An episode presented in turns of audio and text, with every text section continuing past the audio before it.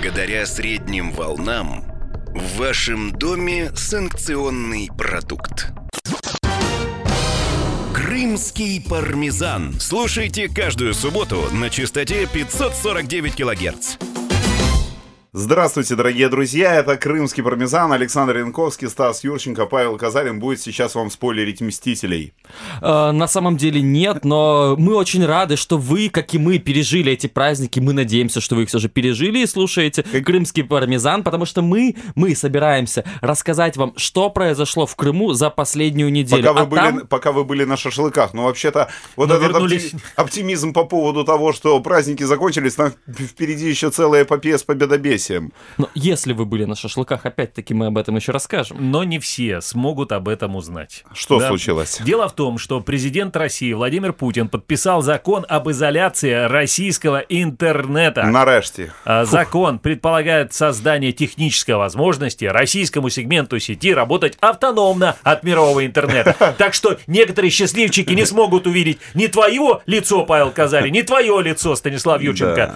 Ну, а нет, а Стас Юрченко уже перед эфиром задал э, логичный вопрос, а кто такие россияне? Стас, э, вот скоро они а, изолируют интернет, этот вопрос станет вообще основным, как бы главным, потому что что ж там у них коится, там, уж никто ж не знать-то не будет. То есть, что это означает? Ну. Значит, этот закон, его приняли, м, это так называемый пакет Клишеса, да? А, по, а- по автору его назвали Андрея Клишеса, это глава Комитета Сове- Совета Федерации по конституционному законодательству, и его первый заместитель Людмила Бабкова и депутат Госдумы Андрей Луговой, они тогда заявляли, когда представляли этот законопроект, говорили, что он подготовлен с учетом агрессивного характера, принятой в сентябре 2018 года стратегии национальной Это, кибербезопасности это просто США. потрясающе. Они говорят, то есть, как бы, «А зачем вам бомба? А вдруг на нас бомбу сбросят? То есть они также примерно говорят, мы вот чувствуем, что нас отключат, поэтому мы подготовились. Мы первыми отключимся, Мы да, первые от отключимся, да.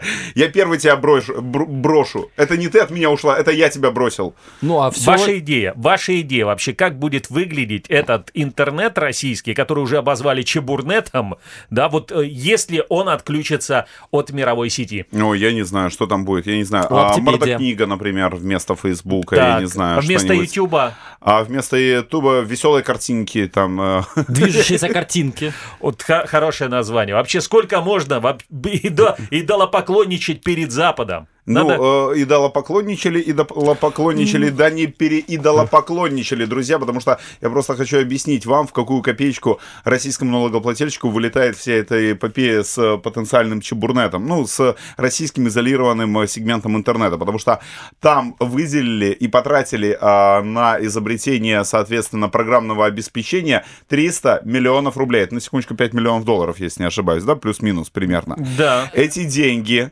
за эти деньги специалисты Томского государственного университета совместно с компанией LSE, не знаю, что за компания, разработали российское программное обеспечение, которое полностью независимо от Windows. Это типа как э, macOS, да? Это, это, Или это, как это, Linux? это- это круче. Они на- просто взяли, я так понимаю, Linux, допилили его... Linux, до, Linux. да, допилили его до российских требований, и на этом освоили 300 миллионов рублей. бюджетных рублей. То есть, а вот на само отключение, так это только на одну оболочку, что называется, да, на одну операционную систему 300 миллионов рублей они а, вытащили из э, российского бюджета. А сколько еще денег они потратят непосредственно из российского бюджета Я на вообще- сам чебурнет, я вообще на счит- отключение, на все? Я вообще считаю, что это полумеры, надо было сразу под DOS, понимаешь? А черный экран, синенький курсор и... На самом деле все решалось бы гораздо проще. Нет компьютеров, вообще нет, нет никакой необходимости, никакой опасности Счеты. проникновения. Счеты. И старые добрые перфокарты. Перфокарты, Стасий, это уже компьютеры. Вот, Да. сразу видно человека, который не видит разницы между перфокартами, прогрессивным таким изобретением человечества, и счетами. Я вообще считаю, что тогда надо всю систему переделать. Ну, соответственно, а кто лоббист у этой системы может быть? Например, Почта России. Вы снова отправляете телеграм, понимаете?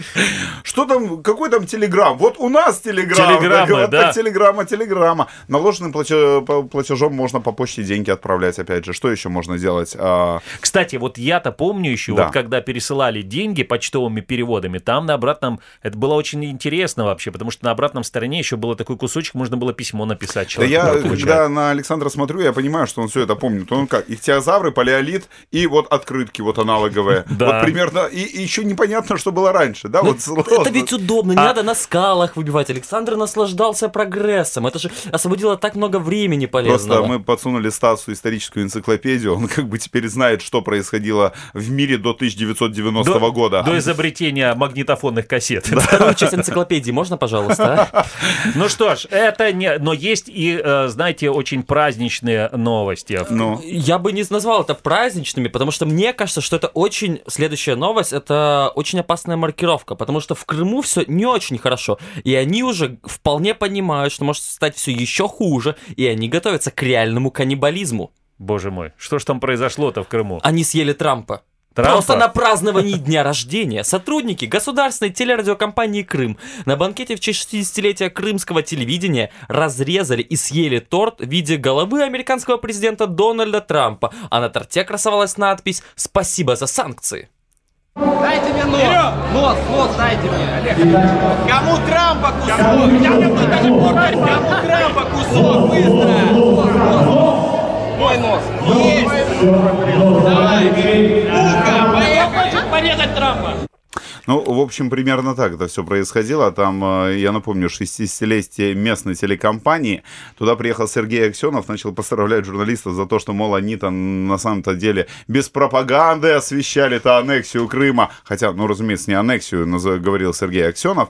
А Вот, я просто напомню, телекомпания была еще в 59 году создана. В 14 году ее а, россияне переделали под себя, э, создали на ее базе целый медиахолдинг. Там теперь два телека... один теле... э, два телеканала, обычный новостной, две радиостанции, и даже есть еще проводное радио. Господи, проводное радио. А мы туда об ихтиозаврах. Вот, проводное радио есть. Я Зачем? там работал, Павел, вы, кстати, э, Но, вы понимаете, вы, зря вы так прогрессируете, а сметили, радио да. нет.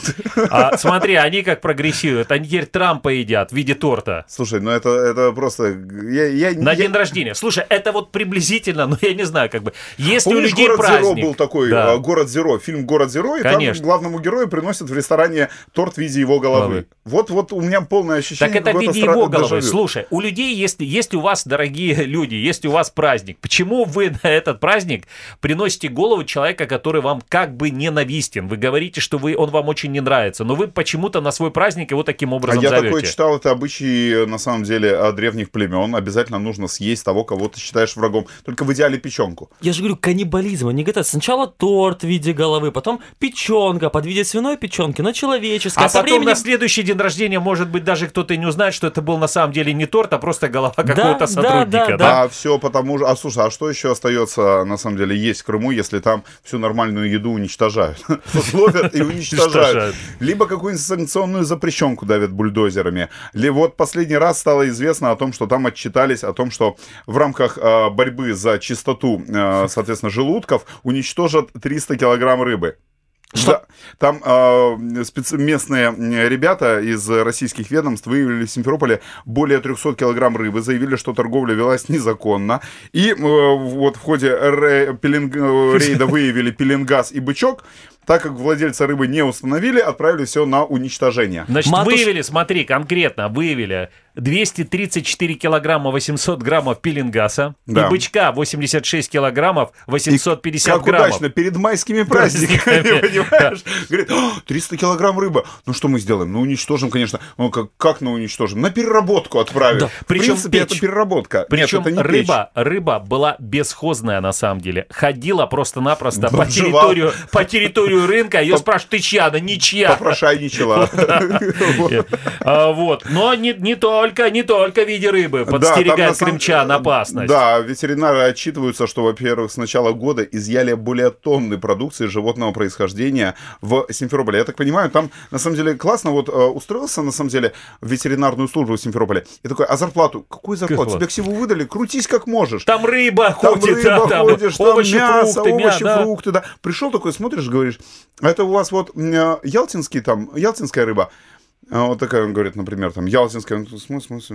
Да нет, это же запрещенка, это же... Это ж Она же из Украины Она же из приплыла Украины, к вам всё, сюда, всё, нельзя Давайте у никак, меня да. дома бульдозер, я подавлю.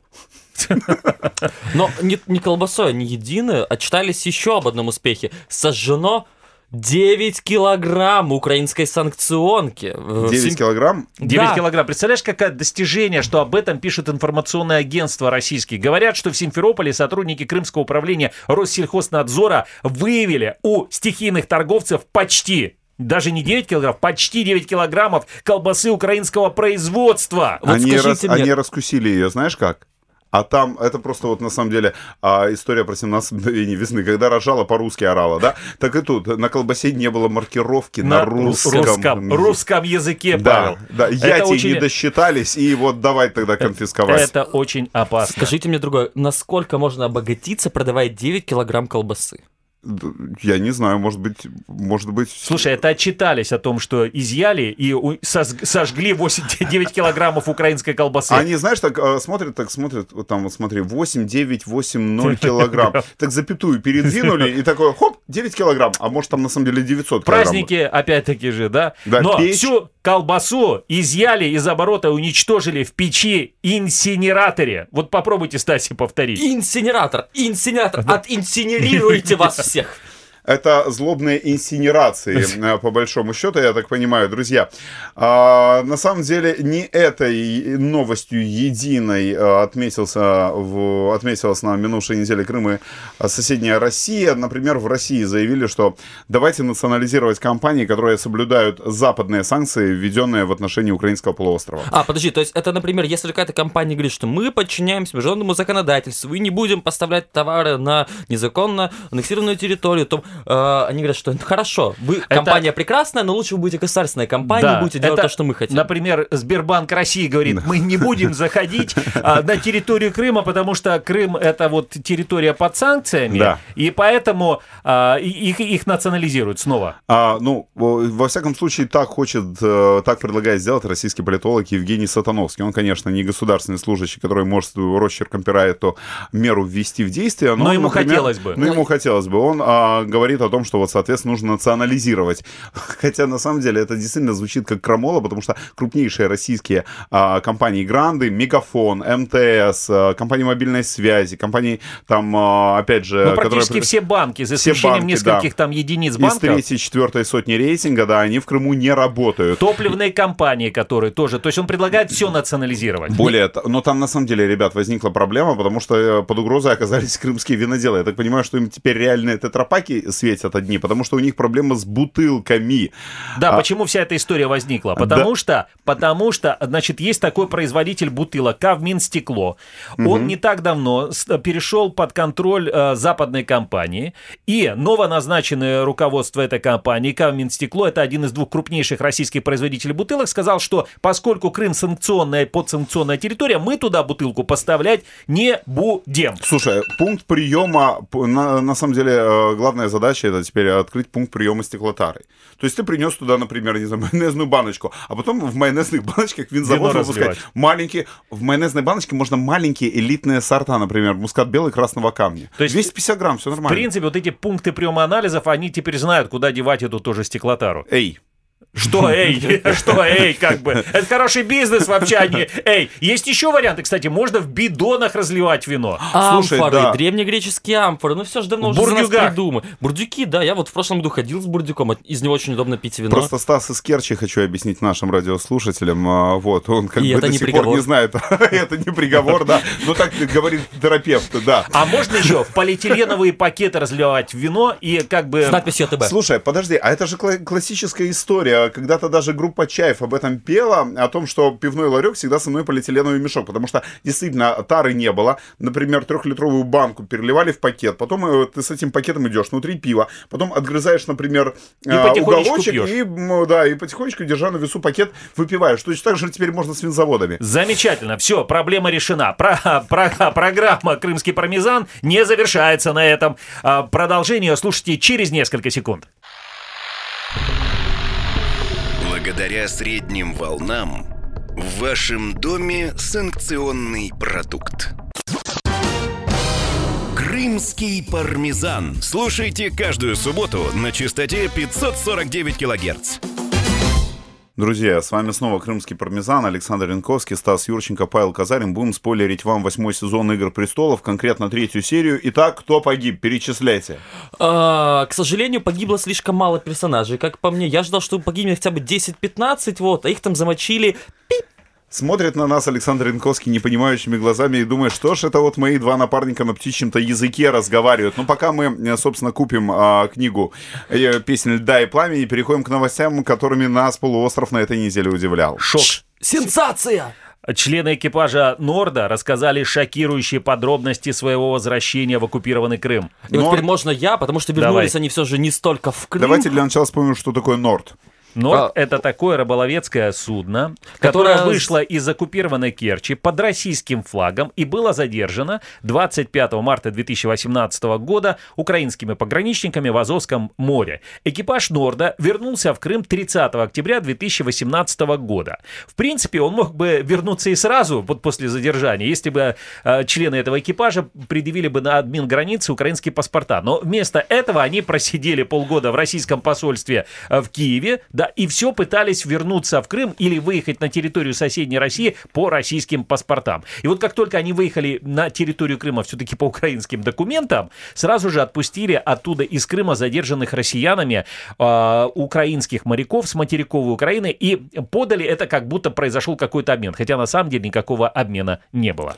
Так вот, э, член э, экипажа керченского судна «Норд» э, Юрий Савельев заявил, что после того, как крымские чиновники во главе с главой российского правительства Крыма Сергеем Аксеновым торжественно встретили рыбаков на админ границы с оккупированным Крымом 30 октября 2018 года, их потом повезли в Керчь и оставили там не только без денег, но и без телефонов. Их Цитирую. привезли на автовокзал, и вот там на автовокзале, он, правда, не уточняет, кто их оставил там без денег и без телефонов. Мы без копейки денег, голодные, приехали в Керчь. Администрация города знала, что нас обменяли, но никто не организовал ничего, чтобы доставить нас домой. Семьи наши не знали, когда и куда мы приедем. Нас поздно, поздно вечером привезли на автовокзал и высадили. А дальше хоть пешком. Но там они потом жалуются, что им пришлось и пошлину из своего кармана за восстановление российских, Российских документов да? да, э, платить. По полторы тысячи рублей. Да, и жаловались, э, что э, не вернули, вот, соответственно, российские паспорта, вернули только а, выданные в российском консульстве в Киеве паспорта для выезда за границу. В общем, а, э, страшные новости творятся, я так понимаю, в Керчи. И вот не повезло беднягам на самом-то деле. Ой, ой, ой. Но что-то хорошее было. Я, я слишком неискренне звучу, да? Да, абсолютно. да. Ну ладно. Э, Зато, э, как он говорит, люди в Керчи живут хорошие. Слушай, Цветочница по- вот узнала, что он член экипажа Норд, и дала букетик для жены. Сказала, я его все равно уже не продам сегодня, забирайте этот букетик. А. На самом деле я не могу понять. То есть они точно так же могли бы сразу же уже там в марте, в апреле 2018 года точно так же за свои деньги вернуться в Крым. Да, точно так же за свои деньги восстановить этот российский паспорт, если он так был нужен. Но нет, им почему-то захотелось просидеть полгода а, на территории российского Потому посольства. что российское посольство решило, и российские чиновники и дипломаты решили сделать это, из этого большое международное дело. И поэтому, по большому счету, мы тарили вот этот вот весь экипаж э, в течение полугода. Ребят, но я о другом хочу спросить. 9 мая все ближе. И что такое бессмертный полк? Скажите мне. Это, их- это, это белые ходаки, да? ко- Нет. Стас думает, что бессмертный полк это акция, а на самом деле это высококонкурентный рынок. Это фи- конкурирующие фирмы. Я просто О. сделал этот вывод. Там просто в Севастопольске, в Севастополе один бессмертный полк украл у другого бессмертного полка 500 портретов участников Второй мировой войны. Это просто потрясающая Слушай, история. это прям как мертвые души, а? Да, это действительно. Вот э, Чичиков приехал э, к Плюшкину и выкупает у него, соответственно, э, тех... Но, ну, бе- да, но без денег. но без денег. Я продаю портрет деда, кому, кому. Вот, там просто э, потрясающая история. Один бессмертный полк, есть организация, там председатель Василий э, Федорин, и он говорит, что вот у нас, соответственно, было подготовлено 500 портретов на штендерах, а потом приехала руководитель другого бессмертного полка Нина Прудникова и все увезла. Вот, а потом, соответственно, пришлось вызывать полицию. Я так понимаю, что там действительно это, это, это, это просто э, это, это просто кража века на самом деле, понимаешь? То есть, я не знаю, Потому Карл что- у Клары украл кораллы. Клара у Карла украла кларнет. Э, Говорится, а с чем теперь 9 мая по улицам идти? Самое что любопытное, э, вызвала полицию сама похитительница, поэтому это и вправду кража века. Знаете, я смотрел вообще этот э, материал на сайте э, издания «Форпост» Севастопольского, и вот этот самый Василий Федорин, его спрашивают, а зачем вообще у вас были вот эти с такое большое количество портретов? Он сказал, ну как вот люди же, бессмертный полк, это когда люди идут с портретами своих погибших родственников. Ну не дома же им их хранить, эти портреты, поэтому не сдают их просто на хранение к нам. То есть представьте, да, вы сдаете, если действительно... оружие под подпись. Если действительно вам был дорог ваш родственник, то вы почему-то сдаете его портрет в какое-то место, да, где, ну, А Это вообще, кстати, потрясающе. Вообще, акция «Бессмертный полк», я хочу напомнить э, нашим слушателям, она была придумана в 2012 году как оппозиционная в России альтернатива всякому официозу типа Георгиевской ленточки. Ее придумали в Томске, томская оппозиционная телекомпания ТВ-2. Через год э, власти забрали эту акцию под свою эгиду, а томскую телекомпанию, которая это придумала, лишили лицензии. И вообще то, что изначально придумалось как офици- оппозиционная альтернатива официозу с этими георгиевскими ленточками и можем повторить, в итоге российской властью было приватизировано, отжато или рейдернуто у российской оппозиции и превращено вот в этот вот массовый культ, когда... Ну, собственно говоря, извините, но георгиевскую ленточку тоже у РОА отжали. Да, вот так, если уж, если уж совсем по большому счету говорить. Вот, да, но на самом деле теперь история про то, что как, один, как поссорились Иван Иванович с Иваном Никифоровичем, один бессмертный полк у другого 500 портретов отжал. Это просто вот... Замечательная новость. Да. Да. что может быть ее прекраснее? Ну, разве что новости о том, какие уже парады прошли в Севастополе и в Крыму. Вот, например, моя любимая новость. В Севастополе Росгвардия приняла военный парад в детском саду. Зачем? В детском саду номер 24 Севастополя сотрудники Росгвардии приняли военный парад дошкольников. Как сообщает пресс-служба Росгвардии, на мероприятие были приглашены родители его непосредственных участников, а принимал детский парад заместитель начальника Севастопольского управления вневедомственной охраны майор полиции Сергей Овчаров.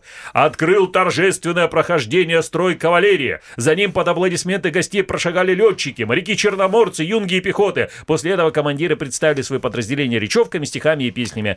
Вот, Слушай, а, наиболее- был, а, а я не знаю, был, был там НКВДшные заградотряды? Вот, скорее всего. Расстреляли хоть одного предателя, я не знаю. За измену родин не кого-нибудь вдернули в этом детском Паша, саду Паша, номер Паша, 24 это, это города Севастополя? сад. Вот в первых классах школы... Ничего, надо готовить их с детства, с малыча их надо Причем, готовить. причем смотрите, будущему. что самое интересное, это все происходило в Севастополе. Да. Кто-нибудь этим детям вообще расскажет о сотнях, от более чем сотни тысяч красноармейцев, которых просто-напросто бросили вот эти все командиры. 35 в тысяч на мысе 1942 Херсонес, Да. а, 35 тысяч тогда Это- бросили э, группировку. Это, это только Севастополь, да? Да. а еще были и другие города. И был еще и Керчь, где был этот бездарный десант и бездарная потом попытка наступления в 1942 году. Да, Ну, и что мы с Херсонес к 44 году напоминал слоеный пирог из э, тел просто, на самом деле, а, легко-легко при- присыпанных землей.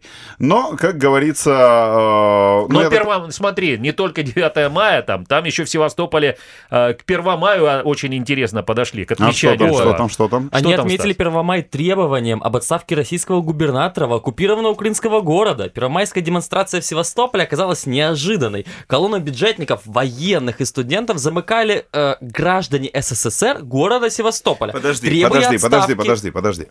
А, смотрите, там шла колонна. В колонне, ну, было несколько, соответственно, флагов. Один из флагов, ну, вот одна из колонн, это была такая общественная организация, которая называет себя, цитирую, граждане СССР города Севастополя. И именно они решили, вот, соответственно, на первомайской Требовать. демонстрации требовать отставки губернатора Овсянникова. Это российское назначение Севастополь, обвиняя его в коррупции. Ну, вообще интересно, да, граждане СССР города Севастополя. Можно, в принципе, к чему еще можно там прийти? Допустим, подданные Османской империи, да? Какие еще могут быть там? А, гуны.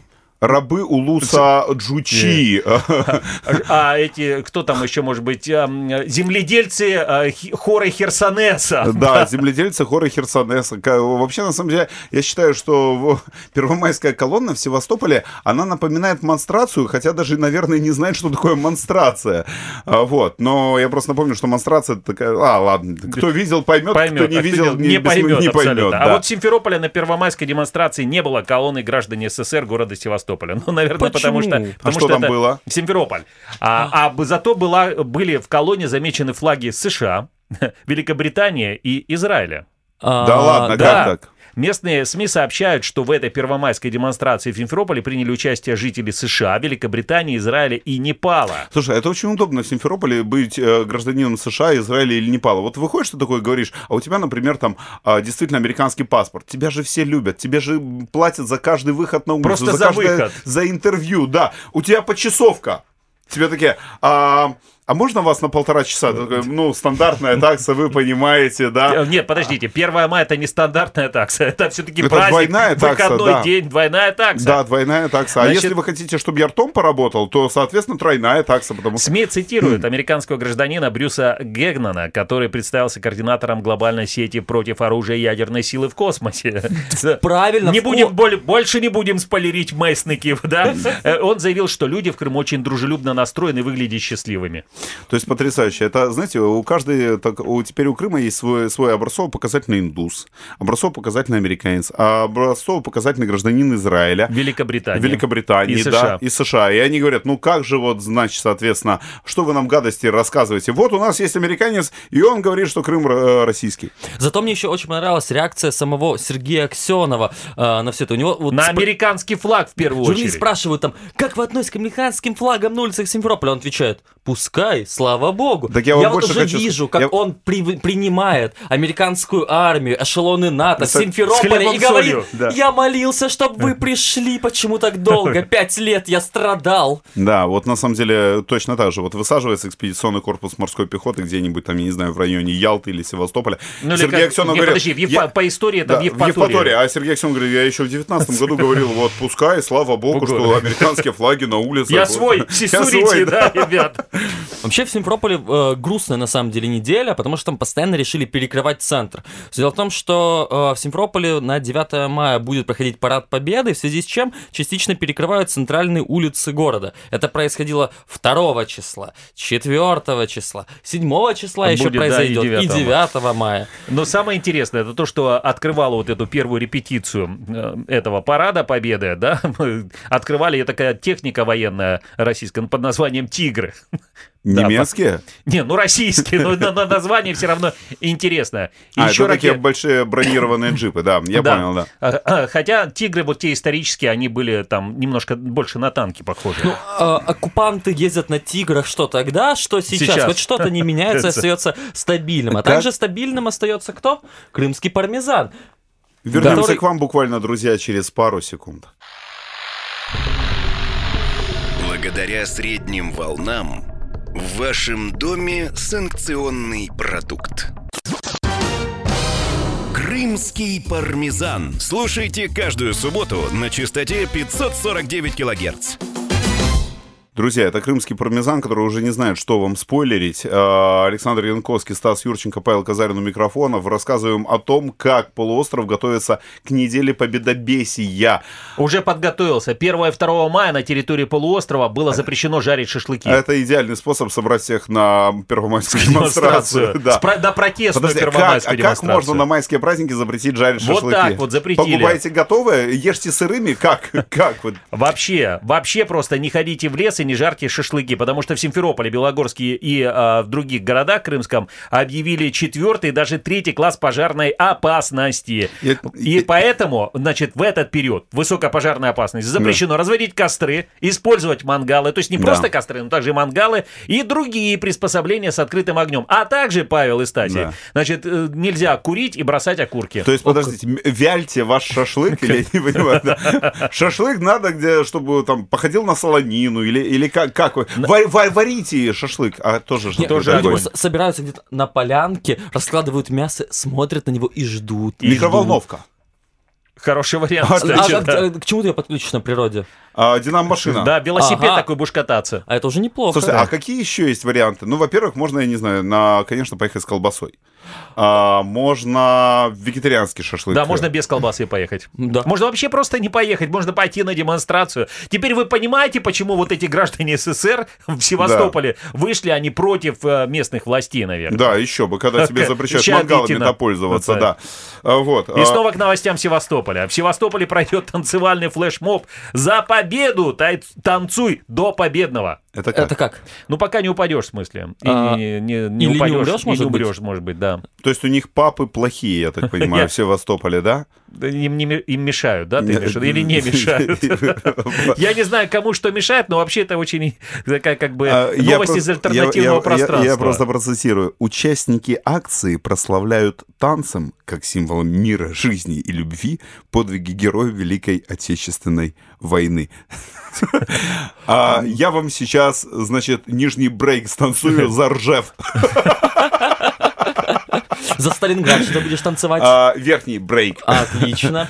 А, ну, Но не знаю. до танцев э, российскому губернатору Севастополя Дмитрию Овсянникову. Э, Он все боится, что проведут наконец-таки в этом городе референдум, ну, референдум Да. проведут. А о чем? А его, о недоверии к господину Овсянникову. Ходит по улицам, вы мне доверяете? Александр, вы, не, вы все неправильно поняли. На самом деле ему, наоборот, как раз только и танцевать остается, потому что второй раз завернули документы для А, то есть референдума. отчасти От танцевать. счастья, да, Но- пританцовывать решил даже, что танцевать до победного Да, он местные будет. общественники хотели подать документы о проведении там референдума недоверия а, российскому губеру, а, а, су- ну, соответственно, дважды это завернули, все. И вот теперь он Но они, радуется. кстати, они, кстати, хотят еще раз э, собирать опять-таки Бог подписи, любит документы. троицу. Они уже дважды собирали по 7 тысяч подписей и дважды заворачивали. но- Им говорили, что там какие-то несоответствия есть в данных, которые они подали, что кто-то в чем-то ошибся. И говорят, что в этот раз даже один человек допустил одну и ту же ошибку дважды. Э, Активисты сказали, что они пойдут э, собрать подписи в третий раз, а если ничего не получится, то они уже будут обращаться в суд, потому что как-то хочется им сместить губернатора А Вообще, на самом деле, оккупационного. Это, это очень интересно. В России и те территории, которые она оккупировала, там же нет такого, на самом деле, а, народовластия, когда люди сами себе выб- выбирают власть, ну или, по крайней мере, им делают такой вид, что они создают власть. И вот есть тому прямое доказательство. Господин Путин утвердил список показателей эффективности губернаторов. И вот в России теперь губернаторов будут, знаешь, как оценивать их эффективность? Как? Очень просто. Если есть в том или ином регионе, области, там, городе доверие у людей к Путину, к президенту России, значит, хорошо работает губернатор. Если нет такого доверия к Путину, значит, плохо То работает есть, я губернатор. правильно понимаю, дороги разбиты, люди живут в нищете, все воняет, мусор везде вокруг лежит, Это ничего с- не понятно, но люди Зачем говорят, спасибо опи- Путину, и губернатор на первом месте, да? Да, всего в этом перечне, перечне э, Да. оценки деятельности губернаторов 15 пунктов, но первым как раз идет именно вопрос доверия к власти и лично к президенту. Зачем вы вот все наговариваете на Россию? Зачем вы, Александр, все время клевещете? Зачем вы пишете эти подметные письма и рассказываете всякие наветы в прямом эфире? Вам же сказано, что за невыполнение новых показателей эффективности санкции не предусмотрены. Ну, об этом, во всяком случае, заявил а, в интервью коммерсанту а, российский глава Министерства экономического развития Максим Орешкин. Он говорит, не-не-не, мы, говорит, а, если все будет хорошо, хвалить будем, а наказывать, если все плохо, не станем. И это тоже в, в рамках российской власти, понимаешь? Ты завалил работу в своем регионе? Ну, ладно, постарайся. Если все будет хорошо, то мы тебе а, пряник э, дадим. Если будет все плохо... побольше дадим. тебе. Область побольше. Хотя, да, за неимением кнута можно лупить и пряником, между Учитывая, прочим. что это Россия, я бы сказал так, вот э, если ты, Паша, например, э, э, провел эфир хорошо, Да. то ты э, остаешься проводить эфир следующий. Провел, провел эфир так себе, ну, мы найдем То нового я, то, я, губернатора. то, я, то я могу пойти домой наконец. Никакого да? наказания, да, идите, Да, идите можешь обратно. идти есть. Ура! Я Трампа тебе- причем. э, Мотиваторы из вас так себе, друзья. я вам Слушайте, честно есть, да, еще одна новость, э, которая пришла из э, оккупированного Крыма. Это Там очень важная готовятся к отражению, к отражению новых интервентов. А новые интервенты. Пришла беда, откуда не ждали. А, На полуостров проник иностранный вредитель. Кто? Мраморный клоп. Да ладно? Да, да, об этом сообщает Он телеканал? «Вести Севастополь». Нет, он так выглядит просто, как мрамор. А в этом году севастопольские аграрии могут не досчитаться трети своего урожая. Их съест мраморный клоп. Ну Вот, а мраморный клоп долго присматривался к полуострову. Он долго, много лет готовил нашествие на Крым, окружил его и в прошлом году все же проник. Слушайте, а, это, это, это просто звучит очень страшно. То есть, с одной стороны, у тебя э, глава ветеринарной службы, которая бесхозную рыбу конфискует. С другой стороны, таможенники, которые не пускают санкционку. С третьей стороны, мраморный клоп. И как в этой ситуации вообще жить-то? А, Каннибализм. я- Да, подожди, при чем здесь каннибализм? Он все Просто керченские надо- рецепты Да. тащит к нам. Надо просто мраморного клопа назначить главой Россельхознадзора. По оккупированным- Все, это же- это же И гениально. он сам, сам разберется с другими конкурирующими видами. Конечно, 30% продукции придется потерять. Но они и так Но ее уничтожают. Они же, да, и так ее уничтожают, и так ее санкционируют. Вы, как их в инсинераторах, или Да. как их там печах. А тут будет уничтожать, во-первых, клоп, во-вторых, он мраморный, это красиво, да. И в-третьих, в принципе, все остальные проблемы тоже будут решены. Я тут недавно слышал о том, что собираются снимать в 2020 году должен выйти на экран новый фильм про Джеймса Бонда, где Дэниел Крейг еще будет играть, а потом он говорит, что я не хочу, пусть играет какая-нибудь женщина. Не пытайтесь проследить логику в словах Дэниела Крейга, но я так понимаю, что фильмы про Джеймса Бонда, они на самом деле глубоко устаревшие. Потому что теперь э, роль российских разведчиков выполняет даже немножечко, простите, фауна. А именно, белуга. В Норвегии заметили кита-белуху с камерой GoPro, которая была привязана к этой белуге, внимание, ремнем. То есть, Солдатским. Типа, Миха, держи ее, держи ее. Я, я щас- Просто пробовали гвоздями, но не держится, да? Вот. А э, на ремне была надпись, соответственно, на русском языке. Об этом всем это, это не какой-то speed-info, сообра- это Associated Press, на секундочку, со ссылкой на управление рыболовства Норвегии. И, соответственно, говорит, что норвежские военные этой необычной находкой очень заинтересовались. Вот, э, вот потому что не каждый день ты встречаешь кита-белугу, у которого стяжка в районе головы, к которой, соответственно, а, GoPro-шная камера привязана. Я думаю, на самом деле это все наговор и клевета Да. на российские спецслужбы, потому что на ремне было написано латиницей «Equipment Санкт-Петербург». То есть перевожу для тех, кто То есть э, российские не военные английского знает, не знают, поэтому это точно не они. Это точно не они. Equipment Санкт-Петербург. Ну, неважно. Тем не менее, норвежские военно-морские эксперты, а такие есть, они говорят, что Белуху, вероятно, тренировали российские специалисты, потому что есть такая специальная программа подготовки млекопитающих а, в качестве сил специального назначения.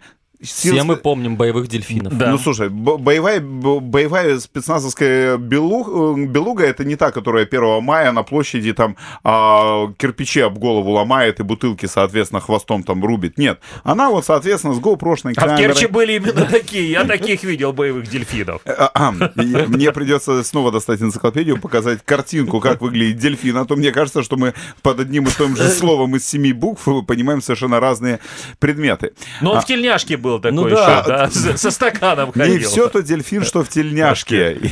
И, а, и не все, и не все, что со стаканом, уж тем более, да.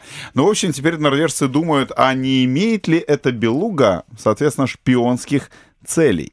Вот хорошо, что Не еще может... белуга, а белуха. Белуха. Кит-белуха? Конечно. Белуха. Белуга это рыба такой, Павел. А, ну не Как важно. бы. Ну, подожди, я был ближе. Я был близок. Что можно прикрепить вместо GoPro еще? То есть чем еще можно вот белуху за эквипмент? А, ну, я не знаю, можно привязать какой-нибудь, ну, э, кофр там с пахлавой медовой или там с кукурузой и, и туриста, по туристам так как бы на туристах тренироваться на пляжах Крыма. А, ну, в любом случае, а, слушай, а я не придумал остроумного ответа на твой вопрос, поэтому Вот я... боевые креветки на самом... Да, да, да, вот боевая белуха несет с собой отряд боевых, Боевых креветок. креветок, выпускает И их. они просто метут, все Метут сметают на своем пути. да. Почему вообще нас это новое заинтересовало? Про боевую белугу, как говорит Павел, но а, белуху. Потому что в Севастополе российские военные учатся уничтожать подводных диверсантов. Зачем? А, ну ладно. То есть выпустили, смотри, где-то в Санкт-Петербурге белуху, а учатся уничтожать ее в Черном море. Слушай, может, это та белуха, которая выполняла роль у них подводного диверсанта, Диверсанта. они до сих пор ее ищут под Севастополем. Она сбежала в Норвегию и попросила там политического убежища. Да. Говорит, я вон с кам- камеру отдам, там все зафиксировано. Они такие смотрят на камеру, а там все секретные разведданные. Да, просто. все, все креветки, как варить, да, как солить и, и И так как далее. сделать кукурузу медовую. Медовую, да.